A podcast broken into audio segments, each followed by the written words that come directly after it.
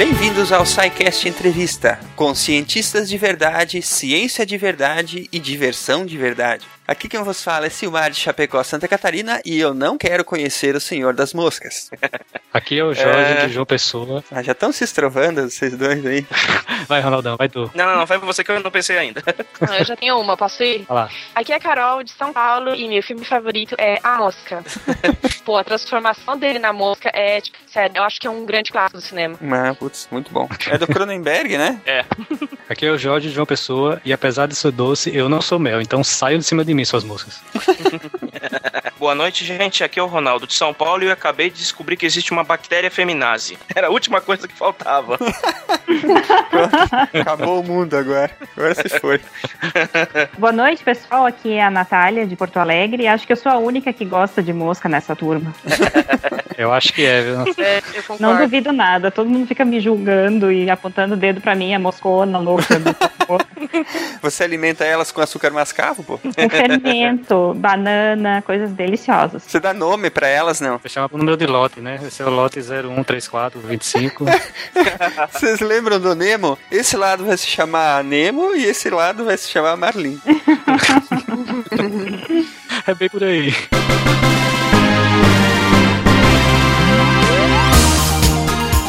Então, queridos ouvintes, esse é um formato de programa novo que a gente está é, querendo desenvolver. Ele vem a princípio com a ideia de trazer para o público do SciCast conversas, entrevistas com pesquisadores de verdade para que a gente saiba o que está acontecendo nos laboratórios, o que está acontecendo nas universidades, nos centros de pesquisa, para que a gente possa ficar mais próximo do que é que está sendo desenvolvido pela ciência no Brasil e eventualmente até fora do país. Hoje está conosco a Natália, que é mestranda em genética e biologia molecular. Então, Natália, por gentileza, nos diga quem é você. Boa noite, ouvintes do SciCast. Muito obrigado pelo convite, pessoal. É uma grande honra também fazer parte da, da primeira entrevista que vocês estão fazendo. Eu gosto de ser cobaia de coisas novas, então acho que vai dar tudo certo. E, uh, bom, meu nome é Natália Dor, daí isso é tipo dor com dois R's no fim e um trema no O, então é o caos total. Eu sou bióloga, me formei ano passado, quer dizer, retrasado, já estamos em 2014, então em 2012. E hoje em dia eu sou mestranda em genética e biologia molecular na Universidade Federal do Rio Grande do Sul, que é aqui em Porto Alegre mesmo. E eu trabalho no laboratório de drosófila do departamento de genética da minha universidade. Olha só que legal. É, é o departamento mais antigo da minha universidade. O departamento foi fundado por pessoas que trabalhavam com drosófila. Então o meu laboratório também é o mais antigo do departamento. Então é bem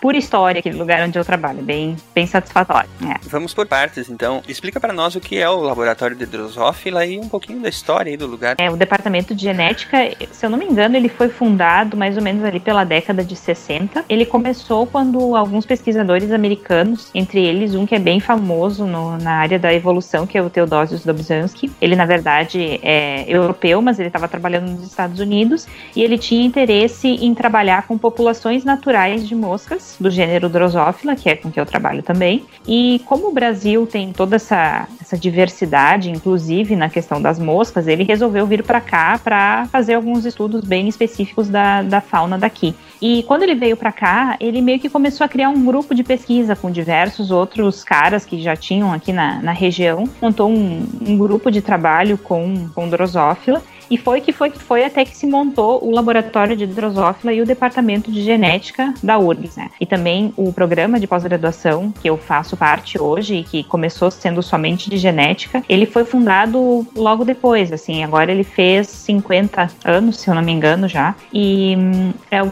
curso de pós-graduação mais antigo da URGS e é carregado de história, assim. A minha chefe atualmente, a minha orientadora, ela foi orientada por um desses caras que trabalhou nessa mesma época do Dobzhansky ali no, no departamento. E ele meio que passou o laboratório para ela e ela que vem tocando as pesquisas desde então. Olha que então, bacana. É, é bem bacana, sim. É um negócio que faz parte da história da universidade, do departamento e é, é, é bem gostoso de trabalhar ali porque tu te sente parte de uma história mesmo. Eu, eu gosto dessa sensação, pelo menos, sabe? Ah, sim. E a própria, a própria UFRGS, ela tem, ela tem bastante história para contar, né?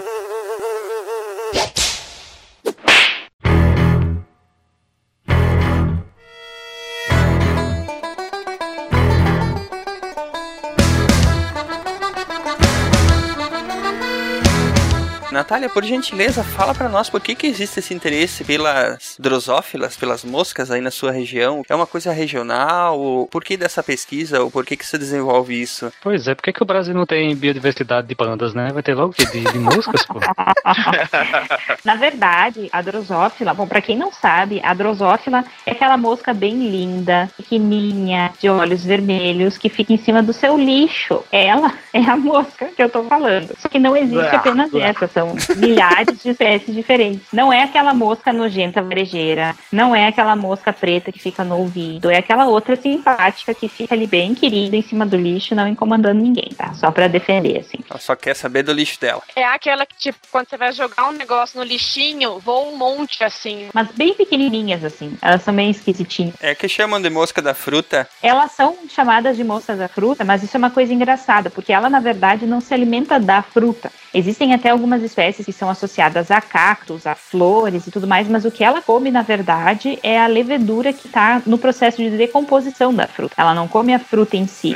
Existe uma outra espécie de mosca, que é a ragoletes. Essa sim é a verdadeira mosca da fruta. Ela come fruta. Essa aqui come. Por isso que a gente dá fermento para elas. Ela come levedura. E dá pra gente distinguir entre essa da fruta e essa da. Essa que realmente come fruta e essa que come levedura? Tipo, é, olhando pra elas ou. Só olhando a olho nu é bem complicadinho, mas se tu olhar sob uma lupa, daí tu consegue diferenciar bem. É. E a drosófila, na verdade, ela não é um objeto de estudo só aqui no Rio Grande do Sul, ela é no mundo inteiro. Ela é um modelo de trabalho para diversas coisas diferentes, desde genética, ecologia, genética do desenvolvimento, evolução. Ela é um modelo experimental muito prático para ser utilizado num laboratório, porque ela é facilmente cultivável, ela, tu coloca ela num meio de cultura e vai trocando esse meio semanalmente, vai limpando e elas vão se procriando dentro desses tubos e não ocupa muito espaço num laboratório. Elas são pequenas, são fáceis de manipular, Elas se multiplicam rápido. se multiplicam bem rápido. Claro que muda de espécie para espécie. Praticamente um camundongo com asas. Elas não atraem ativistas, né, Natália, também?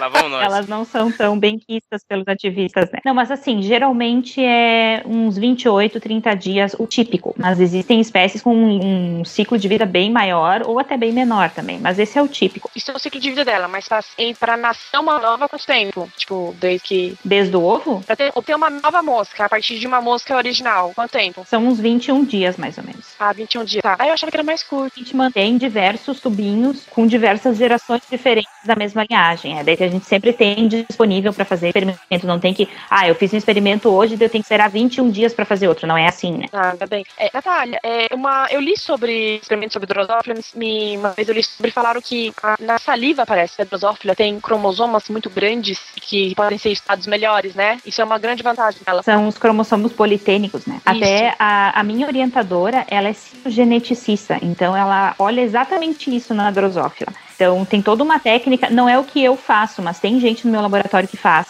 Eles trabalham bastante ali com elementos transponíveis, que são aquelas porções dentro do genoma que podem se movimentar de um lado para o outro, né? E nessa espécie que a gente mais trabalha no laboratório, que é a Drosophila willistone, ela tem diversos elementos transponíveis no genoma. Então, se tu faz o procedimento de citogenética com esses cromossomos politênicos, tem que pegar essa- essas glândulas e daí tu faz uma lâmina, olha no microscópio, lá estão os cromossomos politênicos, e daí tu consegue observar, por exemplo, inversões cromossômicas causadas por uma inserção de um elemento transponível, porque esses cromossomos eles ficam tão grandes que eles formam como se fossem padrões de bandas escuras e claras, e isso ajuda a localizar os genes dentro do cromossomo. É, é bem interessante, assim, são bem utilizados. Tu já falou pra nós pra que que vocês utilizam aí as drosófilas e por que do interesse da ciência por ela, né? Agora falando mais especificamente sobre a sua pesquisa, pra que lado que você está apontando aí? Bom, o meu trabalho é especificamente com um subgrupo da drosófila. A drosófila tem milhares de espécies, como eu já falei, e tem um subgrupo bem específico que é estritamente neotropical e ele se chama Willistone, que quem descobriu primeiro foi Williston, daí ficou Willistone. Bom, essa mosca ela, a minha orientadora, ela tem um, um, carinho especial por ela. Eu não sei exatamente por que, que ela começou a trabalhar com a Vida Stone. Eu acho que isso foi mais acaso mesmo, porque principalmente há mais décadas atrás, quando não era tudo tão devastado, assim, tinha mais porções de vegetação nativas mesmo, né? Essa espécie ela era bem comum aqui no Rio Grande do Sul, no Brasil inteiro, na verdade, mas então era um modelo fácil de se utilizar e de se achar na natureza. Mas eu, na verdade, utilizo a drosófila como um material de trabalho mesmo, porque o que eu vou atrás é a Wolbachia, na verdade. E a, a Wolbachia, ela é uma bactéria, só que ela é estritamente endossimbionte. Então isso significa que ela vive dentro da célula do hospedeiro, não consegue viver fora dali e ela tem um, um tipo de parceria bem interessante com os hospedeiros dela. Ela é principalmente parceira de insetos, né? A maior parte dos insetos são infectados pela Wolbachia, mas ela infecta, já estão vendo em diversos outros artrópodes, né? Como crustáceos, aranhas, opilhões, diversos outros animais, assim. Mas ela estritamente artrópodes, nada mais do que isso. Isso é um monte de coisa, na verdade, mas né, nada fora disso. Bom, ela é uma bactéria que ela é dada somente via a fêmea, porque ela vive no citoplasma das células. Então, quando o óvulo da mãe vai ser fecundado ali pelo espermatozoide do macho, na verdade, ela vai junto com o citoplasma da mãe. Então, a mesma Wolbachia que tiver na mãe vai estar em toda a prole. E ela tem uma, uma característica bem interessante que é a indução de fenótipos de parasitismo reprodutivo. Então, ela é uh, herdada somente pela, pela via da mãe, e como ela é herdada somente via mãe, ela acaba favorecendo proles que tenham mais fêmeas. E as fêmeas são as, as favorecidas por essa bactéria, por isso então que a gente brincou que ela é uma bactéria feminazi, porque ela não só odeia, como ela mata os machos, né? que beleza. Nossa, mas, mas, como assim que nascem mais fêmeas? Assim, isso parece ser um ambiente bem interessante pra gente viver, né? Não...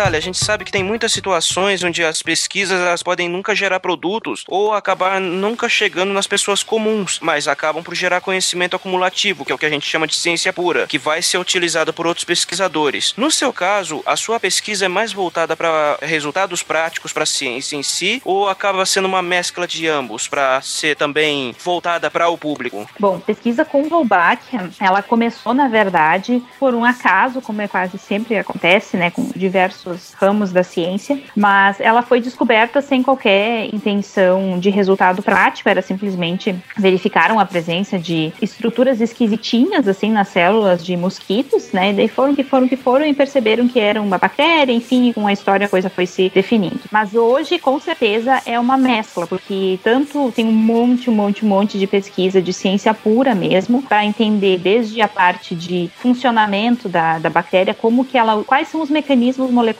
que ela utiliza para manipular os hospedeiros dela, como ela faz para entrar, como ela faz para sair, como é que ela faz para passar uma, da prole, como ela consegue ser transferida horizontalmente entre espécies diferentes, enfim, toda essa parte bem de pesquisa básica e pura mesmo, quanto uma parte bem mais aplicada, porque como ela favorece essas proles com mais fêmeas, ela também ocasiona fenótipos em que ela mata os machos. E perceberam que isso podia ser uma coisa bem interessante para ser utilizada nos controles biológicos de diversas pestes, digamos, né? Como é o caso dos mosquitos que causam a dengue, causam a malária. Enfim, ela está sendo bem utilizada, inclusive, em incursões práticas já, não é só coisa de laboratório. Inclusive no Brasil, na Austrália, nos Estados Unidos, já tem testes sendo feito a campo mesmo para controle dessas doenças epidêmicas, utilizando a Volbach. Olha que bacana. Eu lembro de ter escrito há algum tempo uma pauta sobre a pesquisa, acho que no, na Fiocruz, que estavam conduzindo sobre a, com a Wolbachia com o mosquito da dengue sim, aqui, sim. baseado numa outra pesquisa que estavam tocando com o da malária. Essa pessoa aí da, da Fiocruz, ele é um, um pesquisador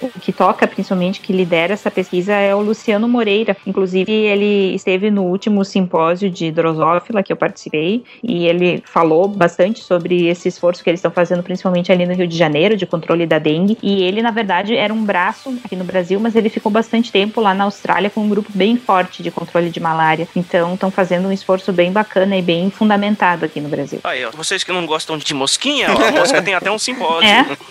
Fala mal, fala mal. Mosca tem simpósio. Quero ver quem tem simpósio pra si mesmo aí, hein? Você não gosta de mosca, mas me, me fala, você tem um simpósio pra você? Só, só pergunta isso, assim, bem de canto. Tem um simpósio? Ah, não, né? Ah, pois é, ela tem. Mas então, Natália, voltando lá pra pergunta do Ronaldo, para que lado aí que tá mirando a tua pesquisa com isso? Qual que seria o objetivo? A minha pesquisa, ela é pura mesmo. Ela é de pesquisa básica. Até tem ali no laboratório uma outra menina, não, não exatamente no meu laboratório, mas junto com o meu orientador, uma menina que está trabalhando também com Wolbachia, mas uma outra espécie de drosófila, que é a drosófila melanogaster, que é a mais estudada de todas, né? E uh, eles estão vendo se não encontram alguma linhagem de Wolbachia que tenha uma propriedade bacana para ser utilizado nesse tipo de, de controle, alguma linhagem assim que exista aqui nas moscas do, do sul do Brasil. Mas o meu é bem a parte de evolução mesmo. No caso, você está experimentando com a, a Wolbachia para ver como é que vocês podem utilizar ela, é isso? Não,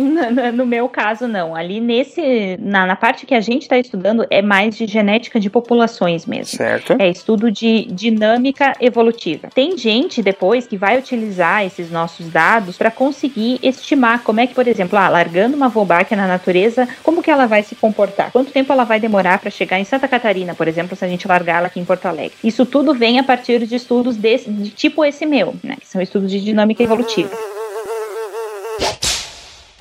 É porque é interessante explicar esse tipo de situação, porque o público em geral não entende como é que a ciência é. É como se fosse uma escadinha, né? De conhecimento sempre. É um cientista pesquisa uma coisa, faz uma pesquisa enorme, lá chega a algumas conclusões. Depois junta esse conhecimento com, com o próximo. Depois um terceiro vai juntar esses dois e, e, e fazer um outro experimento para tentar uh, encontrar uma outra uh, resposta, ou talvez ele encontre mais perguntas, né? Mas enfim, conhecimento ele vai se acumulando, né? Então é importante importante explicar esse tipo de, de coisa, né? Porque o público em geral é, normalmente ele não, não consegue fazer essa assimilação de que a, existe a pesquisa pela pesquisa, né? E é que as pessoas, claro, elas não têm obrigação de saber isso, mas é que a coisa é bem mais complexa do que a gente consegue imaginar quando tá vendo de fora. Até antes, quando eu trabalhava no laboratório de microbiologia, eu trabalhava com controle biológico, daí a gente utilizava uma bactéria entomopatogênica que era para controlar insetos assim da agricultura também. Daí lá eu tava bem na outra ponta do iceberg, digamos assim. Eu tava lá pegando as bactérias, purificando as proteínas, aplicando numa folhinha e botando a lagarta para comer, para ver se ela ia morrer ou não ia morrer. Então eu tava lá na pontinha, eu já tava testando para ver se a coisa funcionasse. É como se eu aqui na Volbach eu tivesse lá pegando a linhagem da Volbach, botando no mosquito, soltando ele ali numa estufinha e vendo como é que ele ia se comportar. Mas naquela época eu não tava fazendo nenhum tipo de experimento para ver como que aquela bactéria ia se comportar com aquele inseto, como é que ela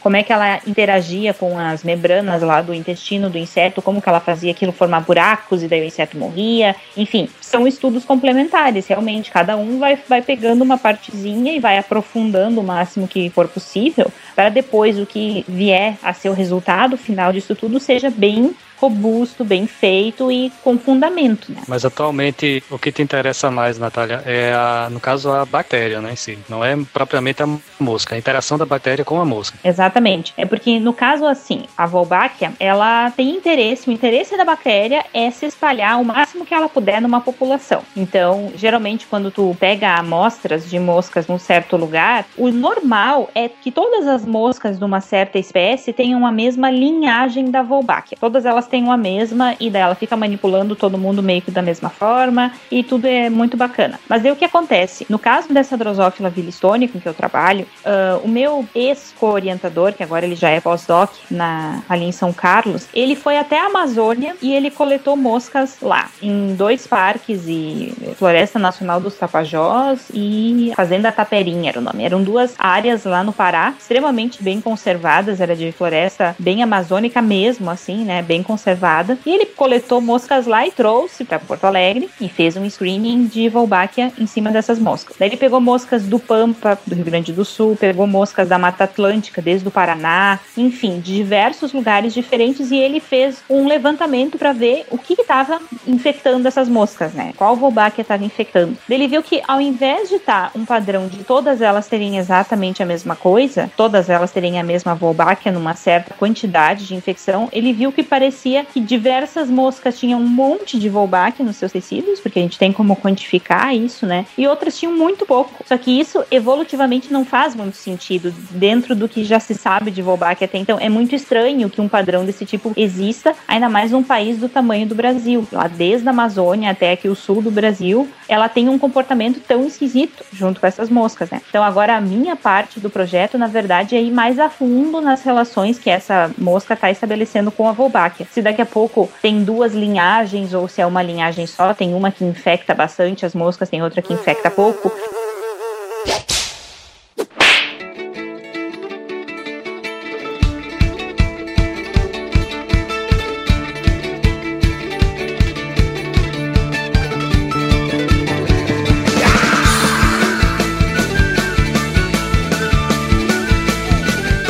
Você comentou que essa bactéria, a viúva negra, ela altera a proporção entre machos e fêmeas dos organismos infectados, né? No caso a mosca, os artrópodes. Como que ela faz isso aí? Né? Qual é o, mecanismo que ela utiliza para alterar essa proporção? Para que se nasça mais fêmeas do que machos? O que ela faz, na verdade, é induzir o que a gente chama de fenótipos de parasitismo reprodutivo. É um tipo bem específico de interação simbiótica entre duas espécies, em que uma delas manipula a reprodução do hospedeiro. Então, no caso, a Wolbachia consegue manipular a reprodução dos insetos, dos crustáceos, enfim, que ela infecta. Daí ela causa quatro tipos diferentes de parasitismos reprodutivos, mas não, não necessariamente todas as espécies infectadas vão ter todos esses, esses fenótipos. São apenas coisas que ela pode causar, mas depende muito da situação e da interação que ela causa. Mas todas elas são a favor das fêmeas. Então, por exemplo, uma delas chama feminização dos machos, que é em caso de espécies diploides normais, que existe macho e fêmea, mas ela transforma os machos genéticos em fêmeas funcionais, digamos. Ela utiliza uma manipulação principalmente de vias hormonais, aquela glândula andrógena e coisas desse tipo, eu não conheço muito a fundo e, aliás, os mecanismos que ela usa para causar a feminização são bem pouco conhecidos até hoje, até porque é um fenótipo que não é causado em muitas espécies, é principalmente em tatuzinhos e algumas borboletas e mariposas. Ela pode também causar partenogênese. Partenogênese, talvez as pessoas já tenham ouvido falar que existem, por exemplo, nas abelhas, fêmeas, que é o caso de que os machos eles se desenvolvem a partir de ovos que não foram fecundados, eles são haploides, enquanto que as fêmeas são as que são geradas a partir de ovos fecundados, então elas são diploides. Mas o que acontece é que a Wolbachia consegue induzir a partenogênese, mas o que ela faz é que quando o óvulo não é fecundado, ou seja, ele viraria um macho, ela vai lá e duplica os cromossomos e transforma numa fêmea. Ah, olha só. Caramba, que bactéria ninja. Então, quer dizer, de toda forma forma, ele,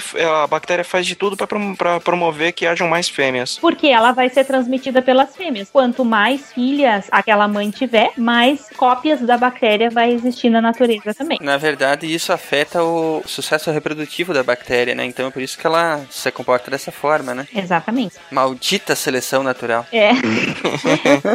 Porque assim, a gente pode imaginar que ela de repente se adaptou para chegar a esse ponto, mas não, foi a adaptação que a levou a esse ponto. Não sei se ficou muito claro, né? Foi a variação, a mutação aleatória que chegou a um ponto que, ah, isso aqui é legal para mim e acabou que foi a que venceu, a mutação que venceu aí. Porque as mutações são completamente aleatórias, né? A, a gente já iria entrar aí para discutir o que é seleção natural, né? As mutações são aleatórias. O que determina se ela vai passar para frente ou não é o sucesso reprodutivo da que aquela é, mutação acarreta pro, pro espécime, né? Ou, na verdade, é o efeito do meio ambiente. Se, sei lá, por exemplo, teve uma mutação de, de resistir ao frio, que desenvolveram essa mutação num país frio e vão sobreviver mais. Por causa do meio ambiente que é frio, entendeu? Se fosse num país de calor, entendeu? É, é uma, a seleção natural tem muita influência do meio ambiente.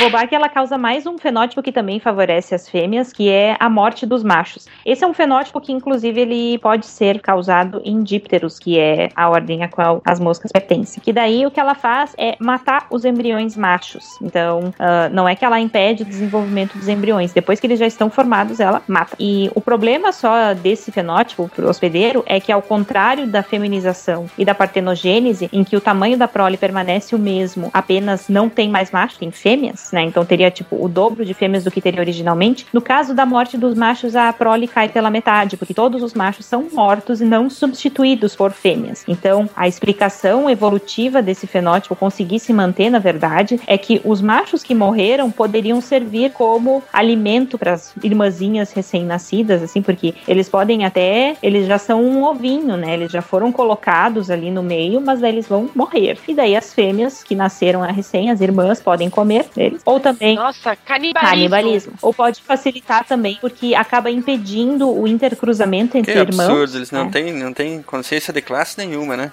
Não, não. É toca tudo pra baixo, deu fome e já era.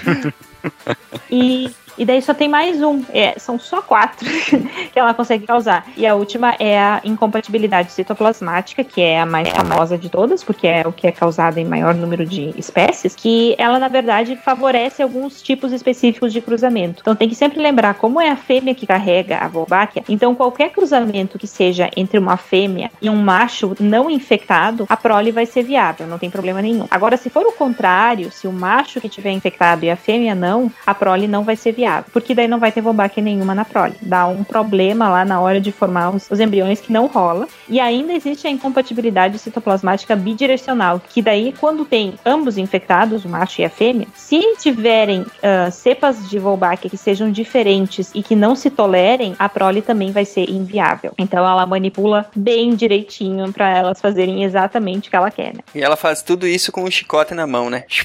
Tudo com chicote. É, chicote de É. couro de preferência. Salto alto e chicote de couro. Técnica, por favor. Áudio de chicote aí.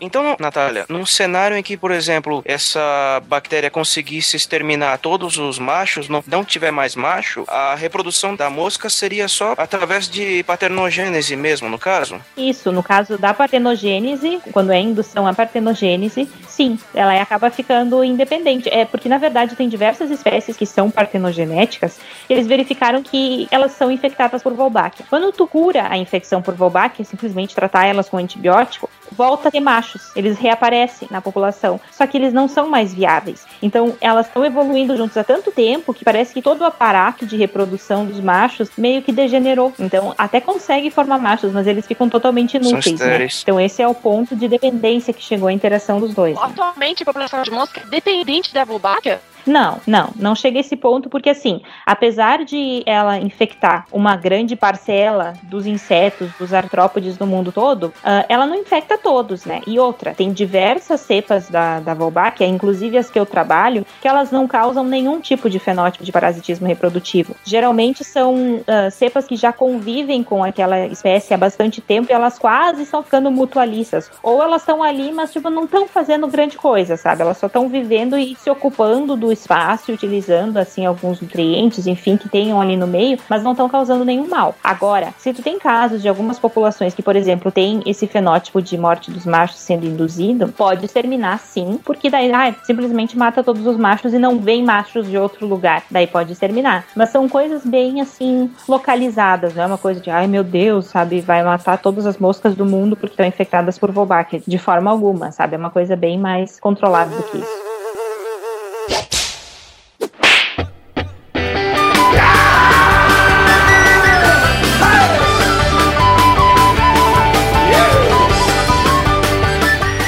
Na prática, como realizar seu trabalho no laboratório? Vocês manipulam diretamente a mosca? Sim, eu mexo com as moscas diariamente. Inclusive, hoje eu estava dissecando e catando ovários das moscas para extrair DNA. Hum, dissecando moscas. Isso deve ser uma É coisa verdade. interessante. Com pinça, né? Vocês estão fazendo. cara. Pinça e microscópio. Sim, tu tem que utilizar aquela, o estéreo microscópio, que a gente chama de lupa, né? Que tem um aumento de assim até umas cinco vezes, mais ou menos. Daí, bom, tu pega aquela uma mosquinha, daí coloca ela lá numa plaquinha escavada, que é uma plaquinha que tem uns buraquinhos, daí tu bota ela ali dentro. E a gente usa umas agulhas extremamente finas, e daí, assim, motricidade fina na veia, né? Porque, olha, no começo tu leva um vareio, porque tudo explode e sai da ovário, esmaga tudo. É um caos, sério. É muito difícil no começo, muito difícil mesmo. Horrível, horrível. Bom, tanto que assim, as minhas moscas, só para facilitar a minha vida, né, são cinco espécies e todas elas são exatamente iguais por fora. Para eu conseguir saber qual é qual, eu tenho que dissecar uma coisa que se chama hipândrio. Então assim, imagina a mosca, ela já é pequena, daí a mosca tem uma bunda, que é menor ainda. Daí na bundinha tem um ovopositor, que é menor ainda. Daí tu puxa aquele ovopositor e ali dentro tem um, um trocinho assim, tipo, minúsculo, que se chama edeago, que é uma estruturazinha de quitina. Nessa estrutura tá ligada uma membrana, e esse é o hipândrio. Daí aquilo ali eu tenho que tirar e daí olhar o formato. E daí eu olho o formato e ele me diz qual das cinco espécies que é. É uma satisfação, né? Caramba, rapaz! Depois de dissecar hipândrio, dissecar ovário foi bem mais fácil, mas mesmo assim eu levei um pequeno vareio, assim, até a gente conseguir fazer o negócio funcionar, mas enfim, deu certo, né? Apanhou até não pode dizer chega. Uhum. Ah, com certeza. Mas, bom, respondendo melhor a tua pergunta, Carol, a gente coleta essas moscas na natureza mesmo. Então, a gente faz expedições a campo, assim, que a gente leva as armadilhas. São armadilhas bem simples, feitas com uh, garrafas PET. Pega uma garrafa PET, pinta embaixo de preto e faz uns furinhos. Daí, em cima dessa garrafa PET, deixa ela com a tampa aberta. Tu encaixa uma outra garrafa PET sem o fundo e com a tampa fechada. E daí, lá dentro, no fundinho, tu vai deixar uma isca, que é banana, laranja com fermento. Aí coloca essa armadilha, fecha ela bem direitinho e pendura numa árvore lá no meio do mato. E o que vai acontecer é que as mosquinhas vão vir, elas vão ficar atraídas pelo cheiro do fruto em decomposição e do cheiro da levedura, né? Vão entrar por aqueles buraquinhos, vão ali se alimentar, curtir a frutinha, dizer, ah, que satisfação, né? Ah, tá, chega, tá bom já. Ela vai tentar ir embora, ela vai em direção à luz, mas o que acontece? Ela fica presa, porque ela sai pelo buraco da garrafa de dentro e acaba ficando presa dentro do espaço. Seus cientistas malvados. a gente se utiliza da burrice da coitada, porque ela, ela não tem. É meio bobinha, tadinha. Sabe, o raciocínio pra voltar pelo buraquinho e tal. Até acho que tem uns MacGyver no meio que conseguem, mas a mais. Sempre tem. O MacGyver aí, Ronaldo. É. Então, quando a gente pega essas moscas na natureza, ela- a gente leva elas pro laboratório e daí a gente coloca elas em tubos de vidro, assim, que tem uma rolha feita de espuma pra fechar em cima, então permanece arejando o tubinho, mas sem deixá-las escaparem. E ali dentro tem um meio de cultura específico pra mosca, que é feito com farinha de milho, levedura, levedo de cerveja, tem eh, mipagim, que é pra evitar que contamine muito fácil. Enfim, é uma misturinha, um polentão, a gente chama de polenta, na verdade, né?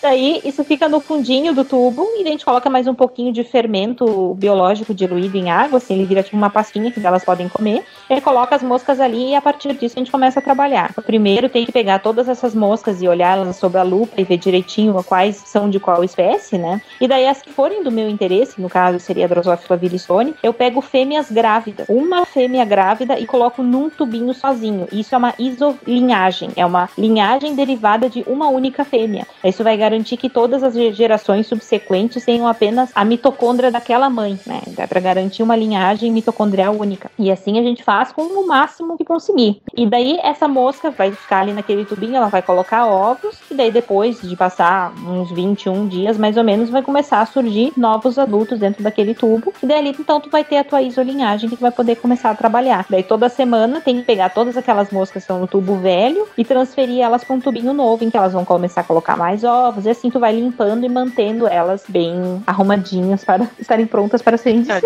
coitadas. Bichinhas. Sim. Fiquei com pena agora, cara. É, é da, da peninha, assim, mas elas são muito legais. E, enfim, daí assim a gente vai mantendo as mosquinhas semanalmente. Surgiu uma, uma demanda aqui no, no Twitter é, esses dias, Natália, sobre a possibilidade de a gente criar moscas geneticamente modificadas que produzam álcool. Ah, Tem como? É possível? Tem como fazer, né? se tem, eu não sei. Se, se surgir, eu vou dar um jeito de fazer. Se, se tu inventar, a minha, a minha pode ser com sabor de absoluto, tá? Ah, excelente. Não, as minhas amigas ficam me dizendo que o meu objetivo de vida tem que ser transformar um mosquito que ao invés de chupar sangue, ele chupa banha. Nossa, melhor ideia! Melhor ideia! Você comentou que a Volbach é, é simbionte, né? Por acaso ele é fraco pro som? Não. Dá pra matar com uma badalada do sino? É. É sensível a fogo também, é?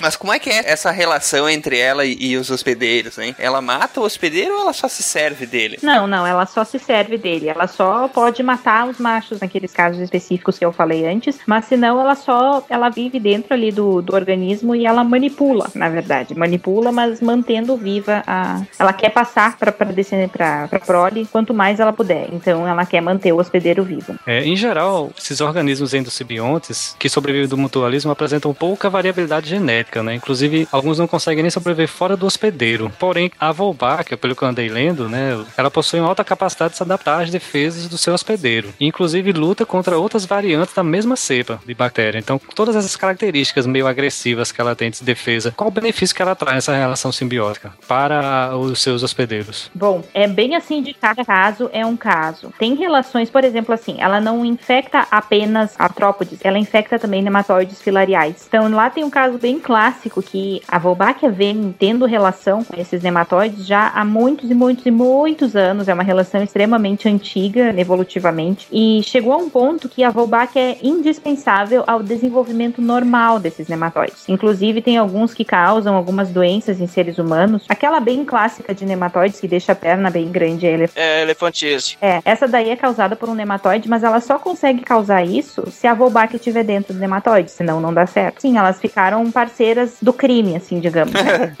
só. Daí, assim, pode não ser muito satisfatório pra pessoa que tem elefantíase, mas pro nematóide ela tá achando sensacional ter a Wolbachia ali junto com ela, né? Bom, mas mesmo no caso, por exemplo, das minhas moscas e de outras que eu já andei lendo artigos, tem vários casos em que as moscas que são infectadas por tal linhagem da Wolbachia, elas têm um fitness maior, ou seja, elas têm um maior valor adaptativo. Elas ou deixam mais filhos, ou os filhos que elas, que elas deixam, elas, eles vão viver durante mais tempo, e a fecundidade pode ser maior, a sobrevivência maior, a longevidade maior. Então, ela pode, assim, de forma bem sutil, melhorar a vida, a sobrevivência e a reprodução do seu hospedeiro. Assim, dando vantagem para esse hospedeiro também, né? Sem contar o caso da partenogênese, da feminização, em que ela induz a, a produção de fêmeas, as fêmeas estão sendo beneficiadas, porque elas vão conseguir se manter, né? Ainda vão conseguir se reproduzir mesmo sem a presença dos machos. Estão ali com a Wolbachia numa boa, sem macho, né? Uma satisfação, não tem que se incomodar, não tem aquela dor de cabeça. Que maldade, que maldade, gente. É, depois somos nós, né? Tá certo. É, é meio crítico, assim, é bem ah, gritante, né? As coisas que ela consegue causar. Mas tem diversos casos em que a relação ela é mais para um lado mutualístico mesmo do que parasítico, né? Ela sobrevive fora do organismo, no caso, é, especificamente a Wolbachia? Não, não. Ela só vive dentro da célula do hospedeiro. Uhum.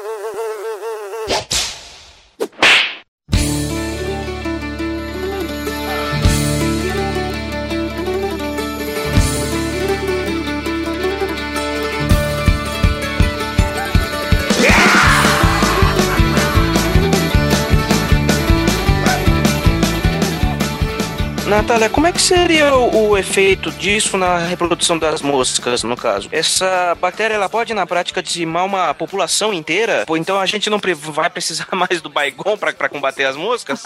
E o mais importante de tudo, não, não dá pra fazer a mesma coisa com as baratas? Nossa, que Pô, isso seria fantástico. Verdade. Seria excelente. É que isso tudo varia muito também, por exemplo, da linhagem da Wolbachia. Tem uma que se chama W. Mel Pop, é o nome da linhagem. Ela foi é, descoberta na Drosophila melanogaster e o pop no final é de popcorn, porque Explode. Eu também fiquei pensando em pular. Ela é, ela é a Vulbach que, tipo, é a ma- Vulbach maneira, sabe? Todo mundo gosta dela. Bem o que eu pensei, mas é não, é, é de popcorn mesmo. Essa daí é, é bem louca, assim, ela pode dizimar, assim, uma população, porque, por exemplo, ela infecta um mosquito e o mosquito ele fica pulando, assim, ele fica muito louco, ele não tem mais nenhum tipo de controle sobre o sistema motor dele, sabe? Ele fica bem doidão, assim. É, virar feijão mexicano. É, tem casos em que a infecção poderia dizimar uma, uma população inteira de moscas, tem, mas não que isso seja assim, uma coisa muito. Ah, é verificado que Wolbachia matou a população de mosca, que ninguém tá nem aí pras moscas também, né? Mas enfim, se tivessem aí pras moscas, não iam ficar falando muito a respeito disso. As moscas estão as moscas. Não é, mas, poxa, porque se existisse mesmo, provavelmente usaria isso pra dizimar alguma população de, algum, de alguma coisa que é, é, que, a gente considera, que a gente considera parasito. Tipo, no exemplo realmente que o Silmar deu, a população de baratas. De baratas, é. Eu acho até que já encontraram Wolbachia em barata, assim. Só que eu acho que a linhagem que eles encontraram não era especialmente virulenta, assim, sabe? Teriam que fazer microinjeção de uma linhagem virulenta dentro das, das baratas e ver se elas conseguiriam se reproduzir e assim se espalhar. Isso é muito difícil. Inclusive, aquele pesquisador da Fiocruz que fez a palestra lá no Simpósio das Moscas, que eu comentei para vocês, ele explicou pra gente que eles demoraram 10 anos para conseguir fazer uma linhagem de mosquito que tivesse aquela Wolbachia da mosca, porque era uma, uma Wolbachia que eles tinham encontrado na mosca e eles queriam injetar no mosquito, porque o mosquito naturalmente não tinha nada de Wolbachia. É. Eles demoraram 10 anos para conseguir fazer isso. Então é um negócio assim muito a longo prazo, né? Ou seja, por enquanto as baratas ainda vão sobreviver ao apocalipse nuclear e a gente não. Ah, sabe, isso podia ser mais um objetivo de vida meu, junto com a linhagem de É. mosquito e sugibanha. eu podia, né? É. Uma linhagem de Volbach que matasse todas as baratas do mundo. Bah, eu ia ganhar prêmio Nobel, assim. Eu voto em ti, eu voto em ti, eu voto em ti. Eu também ia botar em mim. Ele podia criar o Oscar da Ciência SciCast, né? O que vocês acham? Fazer uma votação no final do ano com as pesquisas mais legais do ano e, e- e entregar uns prêmios, né? Os convidados votam também. Bom, após ouvir todos vocês conversando aí, falando sobre essa Wolbachia, Drosófila, essa explicação bem detalhada, me bateu uma leve preocupação aqui. É, Natália, é possível que a Wolbachia infecte algum outro organismo multicelular? Assim, existe algum risco da gente, de nós virarmos eunucos? Não, nesse caso, ela, ela resolve com castração mesmo. Ela é especialista É, eu, eu sei casar, pois é. é não, não, mas ah, homens do meu Brasil, fiquem tranquilos que por enquanto a Volbáquia, elas estão restritas ao mundo dos bem pequenininhos.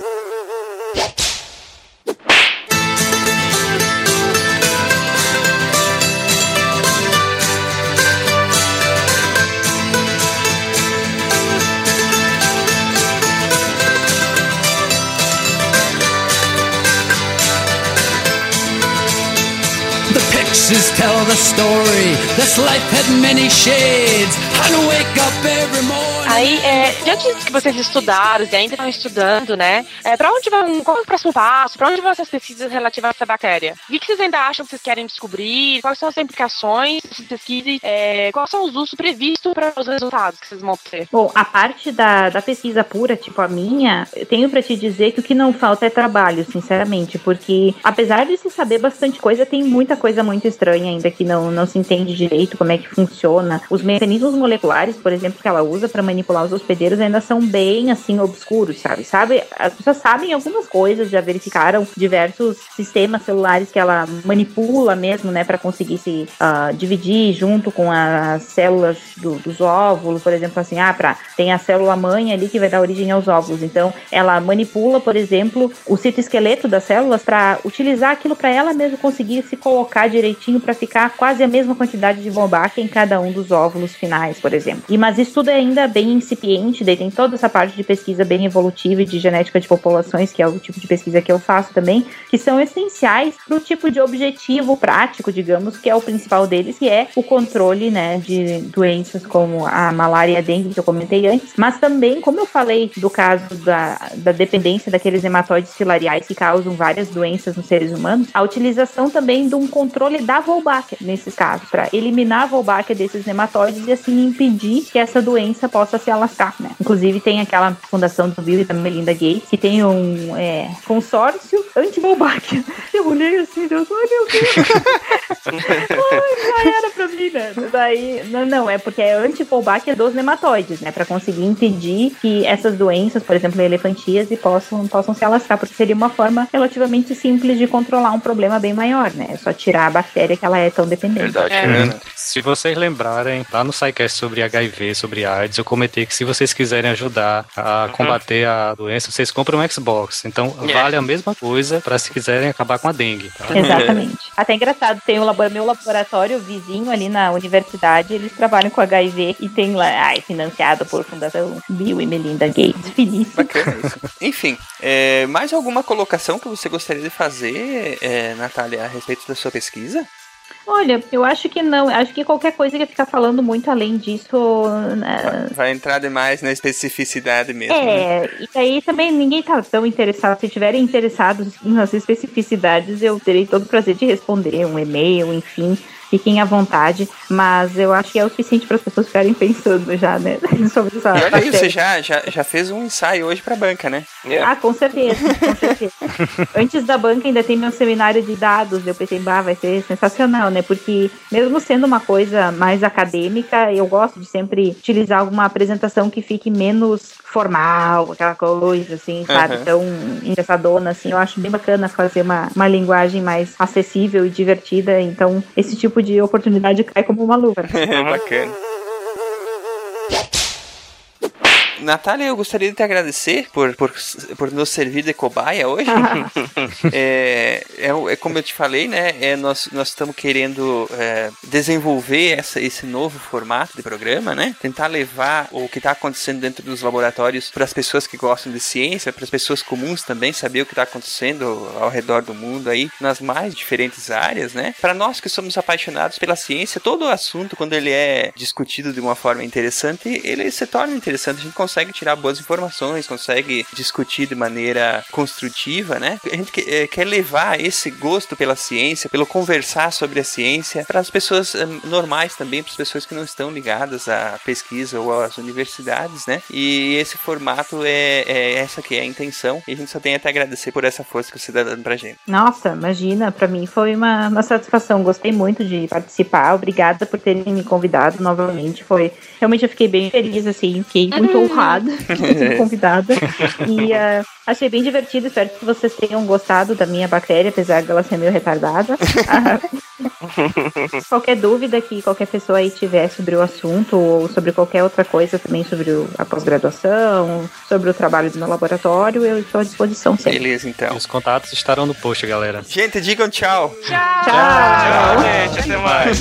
Até mais, ouvinte maluco. In a rose tattoo, in a rose tattoo, I got your name written here in a rose tattoo, in a rose tattoo.